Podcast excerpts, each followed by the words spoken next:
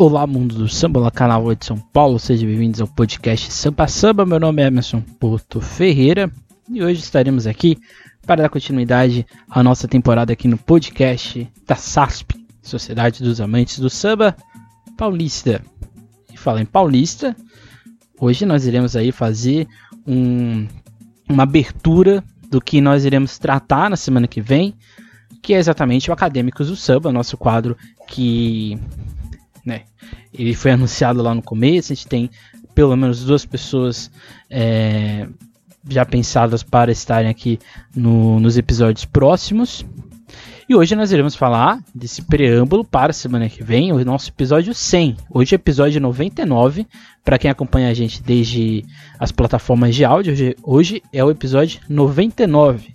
Embaixada do Samba, na Embaixada do Samba aqui de São Paulo, o samba paulista, paulistano, seria paulistano, em que embaixadores e embaixatrizes das escolas de samba da cidade são sempre escolhidos, seja para serem cidadãos cidadãs samba, ou exatamente para integrar esse quadro, né, esse, esse grupo de pessoas que surgiu ali desde 1995, está presente na valorização né, coletiva das escolas de samba e do samba na cidade de São Paulo.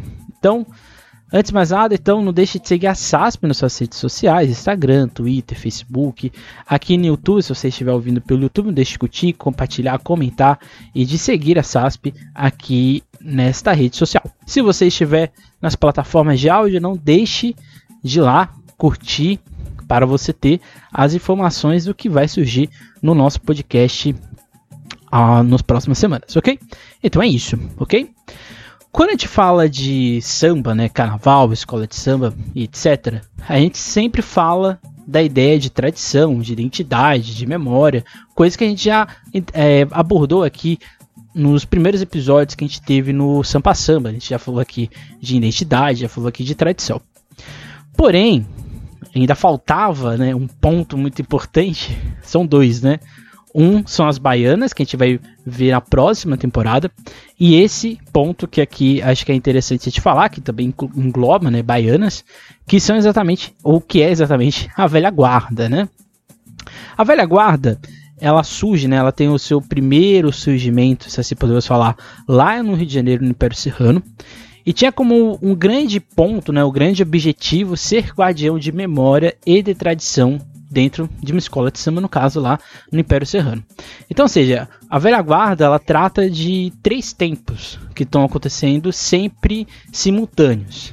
Ela fala do passado, da instituição em que ela está presente, ela fala do presente enquanto realidade temporal do que está acontecendo naquele, naquela especialidade, e ela também fala de futuro, porque como, como a gente diria, né, aqui pegando a tradição de boa parte ali dos povos africanos da costa atlântica, existe ali também uma ideia de que o futuro ele está sempre sendo revisitado pelo que aconteceu no passado e no presente. Então a velha guarda, ela tem essa função, que é o que aqui pegando aqui um entendimento de uma importante é, historiadora do canal de São Paulo, Leila Blas, já que tem um trabalho bastante vasto pelo sobre trabalho, sobre a dimensão da escola de samba aqui na cidade, ela diz, portanto, que a velha guarda ela tem essa função pedagógica. Ela tem esse caráter de ensinar, de passar para frente informações e realidades distintas. Então, esse primeiro foco que vai ter lá no Império Serrano tinha como principal objetivo falar cantar, lembrar os sambas enredos, os sambas de terreiro, os sambas de partido alto, os sambas de quadra do, da escola, né, do Império Serrano. Depois disso, a velha guarda ela vai se alastrando pela cidade do Rio de Janeiro até chegar em São Paulo, em outros lugares também. Então, assim, a ideia de memória, ela fica, portanto, perambulando, né? Ela está sempre ali acontecendo dentro da velha guarda, seja com memória forte ou com memória fraca. Forte fraca é um conceito do Joe Kando, Joe Kando. Ele é um dinamarquês, se não me engano, não, norueguês. Ele estuda a ideia de memória e identidade é, dentro do aspecto da história. E ele coloca isso, né? Essas sociedades, quanto mais antigas, quanto mais sedimentação histórica de sociedade elas possuem, e aqui no, no caso pensando esses grupos que seriam as escolas de samba, existe sempre uma, uma prevalência do forte e do fraco, né? na ideia da a memória forte, aquela memória que fica a longo prazo, ela está acontecendo, ela normalmente fica mais oficializada, ela fica mais centrada no que é a realidade daquele grupo. Por exemplo, pegando o Nenê de Vila Matilde, né? A gente tem uma memória muito forte que é a memória do seu Nenê. Essa memória, de certa forma, se torna uma memória oficializada. Então, ou seja, uma memória que sempre está sendo lembrada, né? relembrada, está sempre ali acontecendo. Mas, ao mesmo tempo, a gente tem, dentro desses grupos de velha guarda, memórias fracas, memórias que vão se perdendo. Seja porque a gente não faz o armazenamento digital delas, ou porque simplesmente a gente não dá o interesse ou a importância devida. Então, assim, ela fica também mais periférica e ela fica um pouco mais estanque principalmente em agremiações que passam por disputas políticas, por disputas de ego, por disputas de poder. Isso também existe, né? Então, seja, o, a ideia de velha guarda, ela transita nessa, nessa lógica, né? nesse, nesse tempo. Né? Ela, não, ela não é, e acho que isso aqui é muito importante, né? Quando a gente discutiu tradição, a gente também discutiu isso, né? A, a escola de samba, no caso aqui pensando no caso específico da velha guarda, ela não está parada no tempo, né? Ela está acontecendo. Ela não está ali, é, vamos dizer assim, presa no seu passado. Ela tem o seu passado, ela tem a sua lembrança, mas ela está sempre sendo revisitada, está sempre sendo rememorada. Então, o que seria a Embaixada do Samba, né? E daqui para o nosso ponto, né? A Embaixada do Samba ela surge dentro da UESP, ela é uma, ela é um grupo dentro da UESP, e ela tem como principal ponto, como eu já disse, ela surge para escolher o cidadão e cidadã samba do carnaval, no caso de 95, 95 96. Só que o cidadão e o cidadão samba, para quem não sabe, são a gente tem a escolha da corte, né, que normalmente é o rei Momo, a rainha, a primeira princesa, a segunda princesa. No caso da UESP é um pouco diferente, né, que você tem o passista de ouro, o, e outros vários, né, não é exatamente o rei e rainha, porque rei e rainha também tem na liga, né? E é, e é associado também com a prefeitura. Mas isso não vem ao caso. O embaixador do samba, ou a embaixatriz do samba, ela entra como cidadão. Mas também existem outras pessoas por outros aspectos que entram, são enquadrados dentro do, da ideia né, da embaixada. Para você ser um embaixador do samba, então você tem que estar dentro de uma. Primeiro, você tem que estar na valorização do samba, você tem que ser uma pessoa que ativamente defendeu ele dentro da sua escola ou no, no coletivo. Você, portanto, de certa forma, é um baluarte baluarte é um, é um termo muito importante na Mangueira, né? A Mangueira tem os seus baluartes. Você tem pessoas da velha guarda na, na Mangueira e você tem os baluartes, que são essas pessoas que têm um caráter além de ser um guardião de memória. Ele tem ali um outro aspecto, ele tem ali um outro, uma outra importância. A gente tem também pesquisadores que são condecorados como embaixadores do samba. Cito aqui a Cida, né, Maria Aparecida Urbano, que ela é embaixatriz do samba.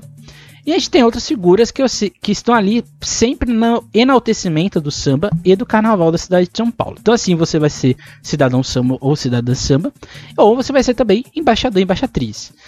Se você já foi numa quadra de escola de samba, né, principalmente nas escolas mais antigas, você vai encontrar pessoal na velha guarda com uma faixa vermelha, que é inclusive a capa do nosso episódio de hoje. Essa capa, essa faixa, portanto, ela é exclusiva para poucos. Então, seja, você ser embaixador, você está dentro do que a Leila Blas fala de um conjunto de conhecimentos, informações, atitudes e valores. Isto é um saber de sambista que se funda no, no saber fazer concreto, que é transmitido oralmente através de gerações. A pluralidade marca esse saber fazer que se caracteriza por um certo grau de variância, tanto entre as agremiações carnavalescas quanto quem coordena determinada atividade. Completando, no desempenho de suas funções pedagógicas, embaixadores e embaixatrizes se defrontam, dentre outros desafios, com o de preservar tradições do samba e suas representações, contribuindo para a formação de outros sambistas, sem perder de vista, contudo, as mudanças na produção do desfile carnavalesco nas últimas décadas. Então, seja, o embaixador e a embaixatriz, ele é normalmente eles são pessoas da velha guarda. Mas eles estão um pouco, um degrau acima no sentido de representatividade. A Embaixada do Samba, portanto, ela é um grupo específico de memória. Acho que essa é a melhor definição. É, não é muito comum a gente ter. É, no Rio de Janeiro a gente não tem uma embaixada do samba como a gente tem em São Paulo pela UESP. O que faz, portanto, é, ter em São Paulo a necessidade de manu da manutenção da nossa história enquanto desfile. O que já nos faz questionar até que ponto essas pessoas são de fato valorizadas como elas deveriam ser. Ou seja, para além do desfile, né? para além do, do ambiente, né? daquele tempo presente. Então o que a gente pode ter em mente né, é que esse grupo ele está ali como uma válvula de escape para não haver a valoriza é, para haver exatamente a, a, valorização da tradição.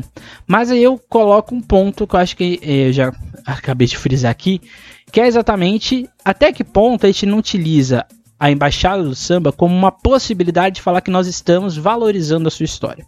Até que ponto a gente de fato valoriza a embaixada do samba até que ponto, de fato, a gente valoriza a velha guarda dentro de uma escola de samba, né? Até que ponto a gente ouve de fato e não apenas no sentido de, é, embora essa não seja a melhor palavra, de um fetichismo sobre o que é a tradição. Porque eu posso simplesmente chegar numa, numa quadra de escola, ser um presidente, falar: ah, aqui é o espaço da velha guarda, aqui eles ficam, aqui eles estão aqui é, transitando, eles têm o seu espaço, ok. Mas é só isso que eles têm direito, eles têm a velha guarda, ela tem poder participativo nas escolas de uma escola de samba hoje. Mesmo que ela, eles não tenham a voz final, mas será que eles têm voz dentro de uma escola de samba? Ou será que eles não são apenas os velhinhos simpáticos que têm armazenam a nossa história e se eventualmente acontecer uma fatalidade, a gente pede e vai ter outra ali para repor. E acho que isso é muito potente. Velha guarda não é reposição. Não há reposição numa escola de samba. Não tem como, né, igual carnavalesco, você tira um e coloca outro. Ou igual rainha de bateria, que você tira um e coloca outro. Velha guarda, ela é manutenção. Então, se a gente quer que essa história permaneça, a gente tem que ouvir, guardar, registrar e difundir. Não é só falar que a gente tem uma velha guarda, que a gente tem um espaço da velha guarda. Isso é, isso é importante mas isso não é efetivamente valorização da história de uma velha guarda. Então acho que, é, de certa forma, por mais que a gente tenha o cortejo, que eu achei fantástico esse ano, da velha guarda, por mais que a gente tenha ali uma, um espaço né, que foi criado para eles nesse ano, existe uma valorização desse tempo presente da velha guarda e não do seu passado. Se a gente quer a valorização da velha guarda, a gente tem que fazer isso como um projeto longo, a gente colocar eles de fato inseridos e não como um preâmbulo, no caso desse ano, para quase ninguém na arquibancada. Então fica aí o ponto aí que eu acho que a gente pode elencar. Outro aspecto que eu acho que é interessante e aqui é mais uma interpretação minha é, é, que, de certa forma, a velha guarda ela ficou eclipsada, porque eu, eu, já, já cito aqui algumas vezes, eu defendo isso também na minha tese de doutorado, que é a ideia de alegorização. A alegorização do carnaval de São Paulo, né, essa verticalização para o alto e além, ou seja, quanto maior, melhor, ela, de certa forma, também inibiu a tradição de uma escola de samba, que é exatamente a velha guarda e a ala das baianas. A ala das baianas não tem como não tirar, porque ela faz parte da pontuação. Não você não ganha ponto por causa das aulas baianas, mas você perde ponto por causa de, de aula das baianas se você não tiver o número mínimo exigido. Então, ou seja, quando a gente olha para a aula das baianas, elas estão ali, mas elas estão ali enfileiradas, elas não têm um ritmo próprio delas hoje. Por mais que cada baiana tenha a sua história, a sua tradição, cada grupo de uma escola de samba tenha a sua identidade, quando a gente olha para a velha guarda, para esses embaixadores do samba, eles estão ali hoje alegorizados, né? Eles fazem parte da alegoria, mas eles não são protagonistas da alegoria. Eles estão ali em cima apenas, né?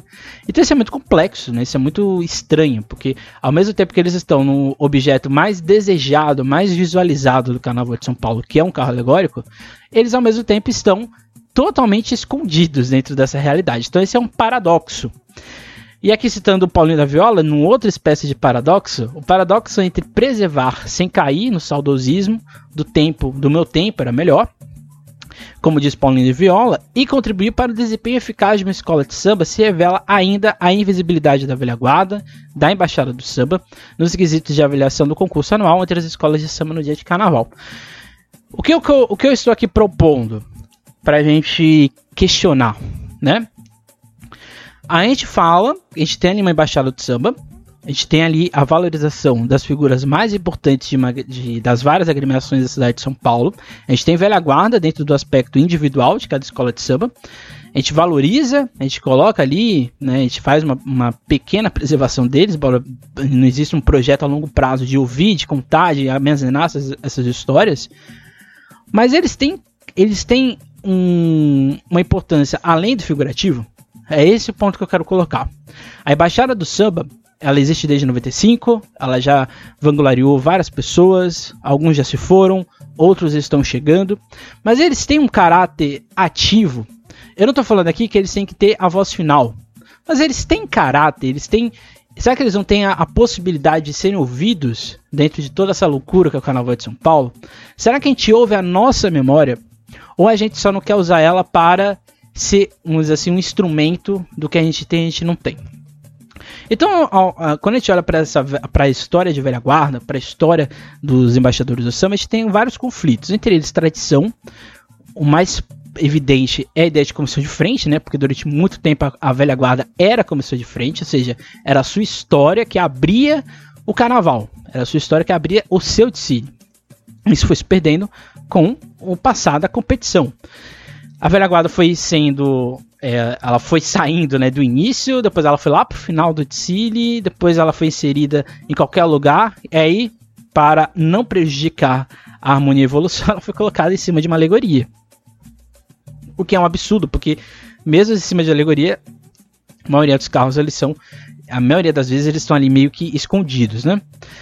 Na ideia de memória, será que essa memória de fato ela é posta ou ela não é apenas instrumentalizada? que eu quero dizer, repetindo, para reforçar, até que ponto essa memória dessa embaixada do samba, ela de fato é valorizada enquanto experiência e não enquanto um museu que fica ali guardado e eu não quero mais saber de mais nada. Então, fica esse ponto. Na ideia de espetáculo, né? Até que ponto a velha guarda ela faz ela estar dentro desse espetáculo que é o de de escola de samba, não da quadra. Porque uma coisa é você é, dar, cumprimentar, saber a importância daquela pessoa, outra coisa é você colocar importância nessa pessoa. Porque se a gente vende a lógica que nós somos patrimônio, que nós somos, vamos dizer assim, manu, é, temos a manutenção do samba na nossa veia, né, na nossa formação enquanto escola de samba, escola de samba é resistência, será que a gente resiste só com presente, com as pessoas que são as mentes pensantes no momento? Ou a gente coloca essas pessoas mais antigas nessa realidade, ou seja, com um poder consultivo, né, de consulta mesmo. A velha guarda está extremamente ligada à ideia de patrimônio, porque se a gente tem a possibilidade do carnaval de escola de samba estar dentro da, do, das práticas carnavalescas do estado de São Paulo, é porque a gente reconhece eles enquanto patrimônio, ou seja, manutenção de memória, de tradições, de realidades existentes, o que nos coloca no ser escola de samba.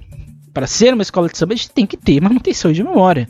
A gente tem que ter a manutenção dessa embaixada do samba, das, do não só do que eles sabem quanto é, história individual e na visão deles do coletivo, mas também de samba enredo, de enredo.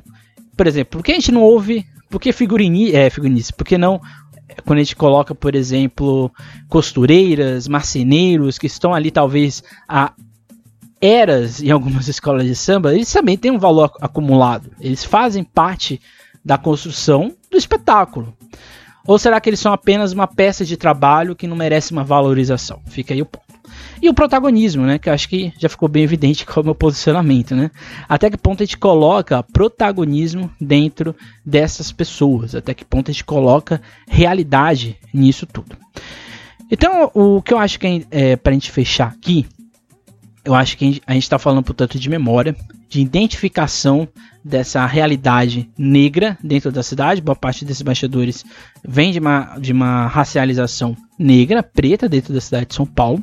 Então a gente está falando, portanto, de várias possibilidades de identificação. Quando a gente escolhe um embaixador de samba, a gente coloca nele esse símbolo, né, esse emblema de que ele é um representante de nós enquanto sambistas.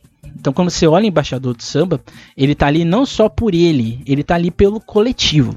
O que nos vai chegar, portanto, a ideia do álbum, que aqui é o que eu quero apresentar para vocês, né? Demorou tanto para chegar aqui, né?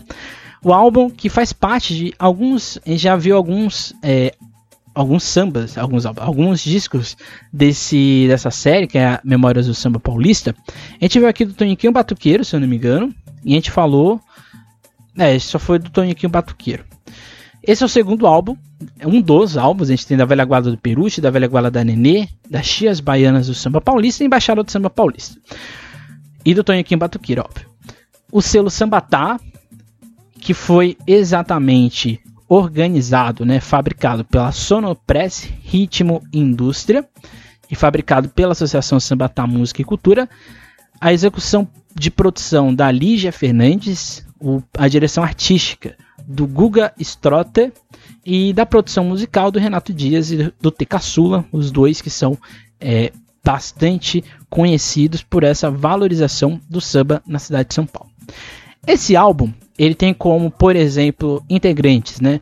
O Mestre Feijoada cantando, Fernando Penteado, o Arnaldinho, o Dicá, o Mestre Lagrila, o Mestre Gabi, o Ideval Anselmo, a gente tem também o Carlão do Peruche, a gente tem o Paulão da Lapa, o André Pantera, e a gente tem as mulheres que cantam, a Cleusi Penteado, a Malu, a Laurinha e a Duda Ribeiro.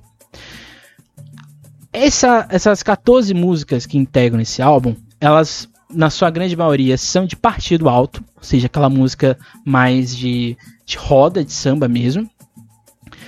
Existe uma preocupação aqui evidente de pegar músicas dessas pessoas que fizeram parte da Embaixada do Samba ou que poderiam estar na Embaixada do Samba. Então, assim, a gente vai ter músicas que vão transitar entre valorização da escola de samba dos seus quadros e assim por diante, da valorização musical do samba e de outros aspectos que são comuns da música de partido alto, como por exemplo o samba através dos tempos, biografia do samba, escrita pelo Tabu e Talismã, que abrem esse quadro, esse álbum. E tem ali um tom de sobriedade, de valorização do samba, que coloca exatamente um ponto de ancestralidade e negritude. E aqui a gente vai ter desde o processo de musicalização na senzala, que seriam os batuques antes da abolição. A gente vai ter a formação do morro, a consolidação. E a gente tem um trecho que acho que é genial, que é um contracanto com as mulheres que entregam, integram o álbum, seriam as pastoras, que elas fazem alusão, alusão à ópera do Guarani, que é o lá, lá, lá, lá, lá, lá, lá, lá, lá. É muito interessante, é muito bem feito.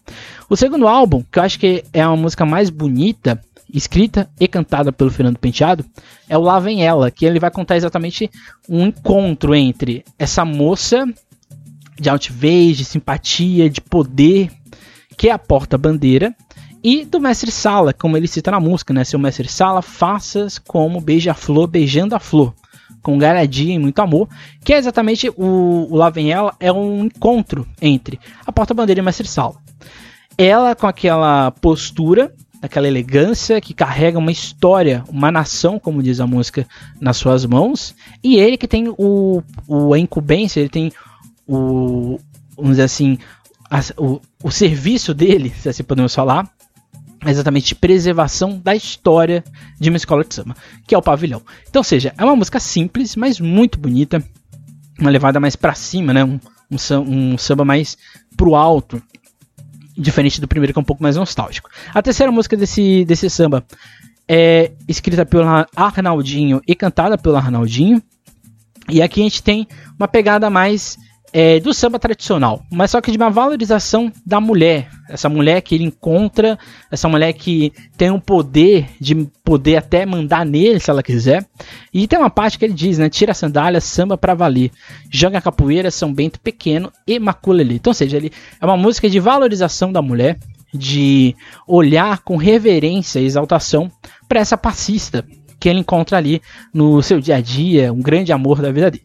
O quarto, a quarta música exatamente Volta à Bahia, escrita pelo DK.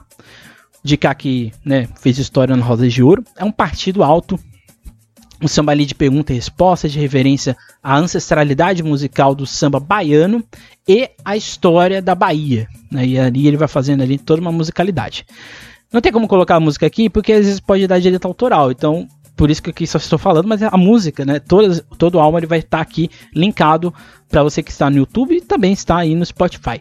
Spotify, no Spotify inclusive, é, o álbum ele está disponível. É só você clicar lá, achar Embaixada do Samba Paulistano. Aqui tá a música que eu acho que é uma música interessantíssima, composta pelo Jangada e o Lagrila e cantada pelo mestre Lagrila.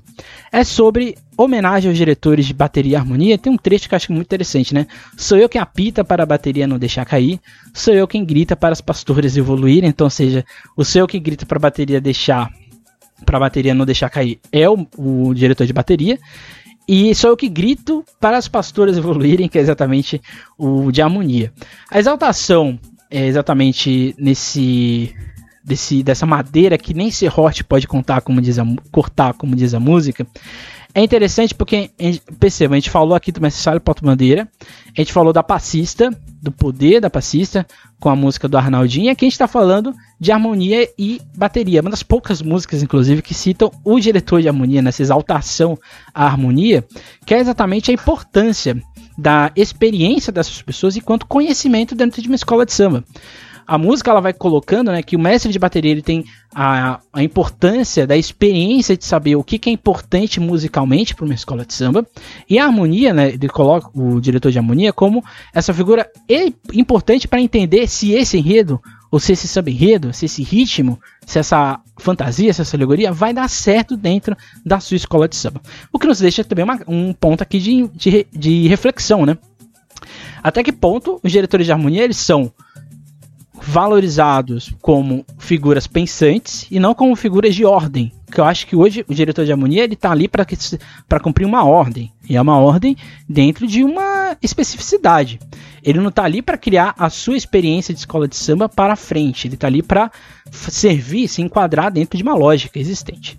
O que faz, portanto, as escolas talvez perdendo a sua harmonia, essa expertise existente. Essa música faz nos refletir sobre isso.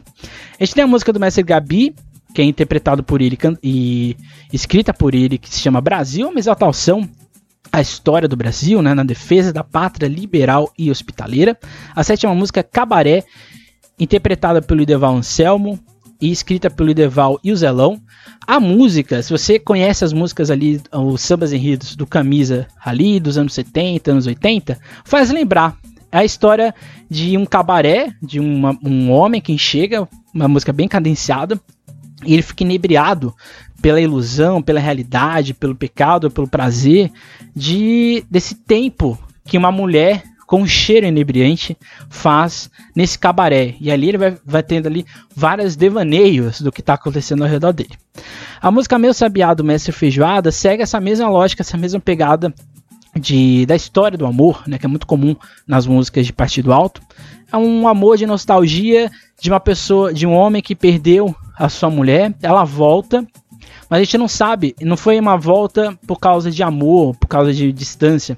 Foi uma volta de uma suposta traição, de um suposto desentendimento. Então fica essa questão aí no meu sabiá, alusão ao, ao poema, né? É, o sabiá que volta, né? E assim por diante.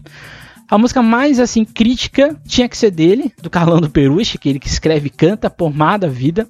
Essa é a música mais crítica, ele começa falando, né, baseada nas realidades do dia de hoje. Tem um trecho da música acho que é interessante, né, no Pomar da Vida, nasce nada nasce à toa. Onde tem laranja, onde tem laranja podre, também tem laranja boa. É um samba jocoso, mas é um samba denúncia. O seu Calão ele vai falando da história de um menino que nasce sem pai, ou seja, ele está ali órfão na sociedade, e como a sociedade vai criando mecanismos para esse menino, para essa criança se afastar da esperança ou se afastar do seu próprio crescimento. Ou seja, ele está falando de uma desigualdade existente. E ele vai colocando que para essa criança que nasce desamparada do Estado ou que se torna desamparada do Estado por causa de condições familiares próprias, né, individuais, o único futuro dela ou é a FEBEM, ou é exatamente ter que procurar um mecanismo fora da legalidade e assim talvez o futuro dela seja a prisão, a penitenciária, como ele coloca.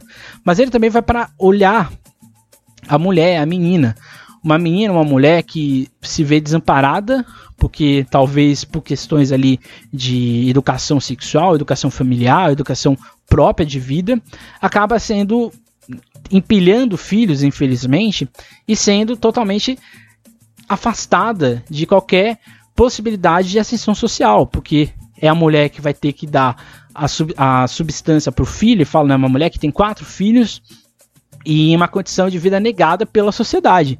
E ele vai colocando essa, essa visualidade do adolescente, do menino, e da adolescente dessa menina. E ele vai colocando que esse pomar da vida tem laranjas podres, mas nem toda laranja nesse pomar tem esse. não não deveria ter esse destino, não deveria ter esse futuro, que é a música Pomar da Vida do Seu Calão, talvez a música mais crítica desse álbum. Depois a gente vai ter um poporri do Fernando Penteado, ele escreve e canta as músicas Meu Aconchego, que é exatamente a centralidade do samba como um refúgio, como um abrigo, e ele vai descrevendo as redes de solidariedade que o samba produz. É lá que ele descobre que ele encontra a mulher, os amigos, as famílias se encontram e assim vai, vamos dizer assim, avançando essa sede de solidariedade que talvez foram se perdendo com o tempo. É uma coisa que eu vou percebendo em algumas escolas que é a, é a perda, ou se vai se perdendo essa sede de solidariedade enquanto família. Mas elas vão, elas vão também se readaptando à realidade. E dentro desse popurri a gente tem ainda que poeira é essa, que tem um trecho que ele fala, né? Sou poeira, mas não é de poluição.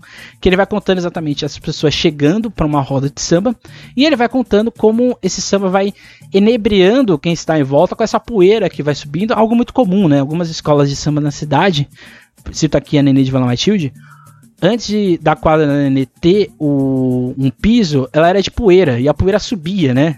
Algumas pessoas antigas da escola relatam isso, ficam com a cara cheia, toda vermelha do, do, da poeira subindo, mas essa poeira, como diz a música, não era de poluição, era poeira do samba. A música 11 é homenagem ao poeta Chico Xavier, feita pelo Dicá. Chico Xavier Francisco Alves, ele, ele era membro da Escola Brasil da Cachoeirinha, ou seja, ele faz, ele faz primeiro uma valorização da Vila Cachoeira, e aí ele vai descrevendo quem é esse poeta, o poeta Xavier. O de cá, ele vai fazer história na Rosa de Ouro, mas ele a primeira experiência de música dele vai ser exatamente ouvindo as músicas do poeta Xavier. Então ele faz essa música tom um pouco mais nostálgico. A gente vai ter o Paulão da Lapa na música escrita por ele, pelo Wilson Passarinho, Avanço da Tecnologia, que ele vai falando, vai fazendo um, é um samba também mais jocoso uma voz potente, né, que tem o Paulão da Lapa. E aí ele vai falando esse carnaval moderno, tem valor, venham ver. É uma música um pouco mais, é, vamos dizer assim, não tem um aprofundamento crítico, não tem um aprofundamento dentro do, da escola de samba. É aquela música geral de partido alto. A gente vai ter a homenagem à embaixada, que é a única música que não é cantada por membro da embaixada. Ela é composta pelo Renato Dias e o T. Caçula, que fazem aí, portanto, a produção musical interpretada pelo saudoso, pelo sempre importante André Pantera. E tem um trecho ali que acho que é muito interessante, que fala, né? Pelos anais foram muitos carnavais, defendendo a nossa história, o nosso samba e muito mais. Então, ou seja, a música, composta pelo Renato e pelo Caçula, ela vai construindo a importância da Baixada do Samba. Perceba que o álbum ele é muito bem feito, porque ele tem injeções do universo da escola de samba, de valorização dessa visão que eles têm de sociedade do Brasil e essa interpretação de samba de partido alto, de partido alto a paulista, que é um pouco diferente do samba de partido alto que é feito pela no Rio de Janeiro. Em São Paulo tem essa questão do amor, do, da cidade que está ali permeando as relações existentes, enquanto no Rio de Janeiro tem uma, toda uma questão ali de malandragem, uma questão um pouco mais de candomblé, um pouco mais religiosa, coisa que não tem muito em São Paulo. A última, o, as últimas duas músicas, que é a maior faixa do álbum, que é outro popurri, ela começa com sambas de bumbo interpretadas pela, Cla, pela Cleusi Penteado, pela Malu e pela Laurinha. E ali a gente vai tendo uma, essa inserção da, da voz feminina, primeiramente, mas também a gente vai tendo uma lembrança do samba paulista, né, do samba de bumbo. Então ali é uma musicalidade mais, vamos dizer assim, regional. É a primeira e a única inserção regional dentro de todo o álbum, porque o álbum quase todo ele é de partido alto. Só nessa primeira parte aqui que a gente tem o samba regional paulista de fato. E a última música é Corumbandê, interpretada pela fantástica Duda Ribeiro e escrita pelo Cláudio Ribeiro, e aqui é ancestralidade negra, africana, Yorubá, do Congo. E aqui a gente vai tendo essa ideia de harmonia, de preservação de história e de memória, que é a função da Embaixada do Samba. Então, seja, pensamos que é um álbum incrível, fica aí o convite para quem estiver é, ouvindo, para quem estiver vendo, para escutar a, a, nossa história enquanto é, história enquanto samba, enquanto carnaval. Eu acho que a importância da Baixada do Samba, aqui fechando o nosso episódio, é uma importância para além de memória, para além de tradição. Eu acho que a Embaixada do Samba ela deveria ser mais valorizada enquanto voz ativa. Eles deveriam ter espaço, protagonismo dentro das escolas de samba, para além de serem velha guarda, para além de terem memória. Acho que a gente deveria ter uma política dentro da liga, da UESP, da prefeitura mesmo, de fazer com que essas pessoas é, mesmo um projeto, de ouvir essas pessoas, porque muitas delas estão morrendo, estão indo embora, veio a pandemia aí e alguns infelizmente se foram. Então, seja, e a gente tem que entender que essas memórias não se restringem às escolas que estão no grupo especial que estão no grupo de acesso 1 ou no grupo de acesso 2. O carnaval, ele é um organismo vivo enquanto todas as escolas e blocos que estão dentro da cidade de São Paulo. Todas essas pessoas têm visões e interpretações de memória da nossa história, do nosso carnaval. Esse foi a nossa introdução, episódio 99, porque na semana que vem a gente vai para o episódio 100, que a gente vai discutir memória num aspecto um pouco mais dialogal com o Dinei Isidoro, uma pessoa que está é, desde sempre valorizando não só o canal de São Paulo, mas principalmente esses baluartes, esses homens, esses embaixadores, essas mulheres, essas embaixatrizes que levam a nossa história, levam o canal de São Paulo sempre para o diálogo entre passado, presente e o futuro. Então fica aí o nosso convite e também fica aí o convite para você curtir esse vídeo, comentar, compartilhar se você conhece algum embaixador do samba ou uma embaixatriz, ouça eles, grave essa conversa e fica aí de, de, de manutenção. Se você é dono, se você é dono, se você é presidente de uma escola de samba, departamento cultural, embora em São Paulo seja uma coisa rara, faça um projeto simples mesmo. Pega ali o microfone, um gravador, pode ser pelo celular, pode ser por um outro mecanismo ouça, grave essas experiências, faça uma manutenção para além de ter um espacinho da velha guarda. A gente quer ouvir manutenção dessas, dessas vozes para o resto da vida. Existe a tecnologia, tem uma, um avanço da tecnologia que é a música do que é criar que o Paulo do o Paulão da Lapa canta. A tecnologia tem uma coisa muito importante, que ela tem a possibilidade de a gente guardar essas histórias para sempre. Então a gente tem que usar essa tecnologia para além de mecanismos de competição. Vamos usar a tecnologia para preservação de memória. Então foi esse nosso episódio, episódio 99. Semana que vem, episódio 100 do Sampa Samba. E é isso. Até a próxima. Nunca esqueçam e nunca deixem de sambar.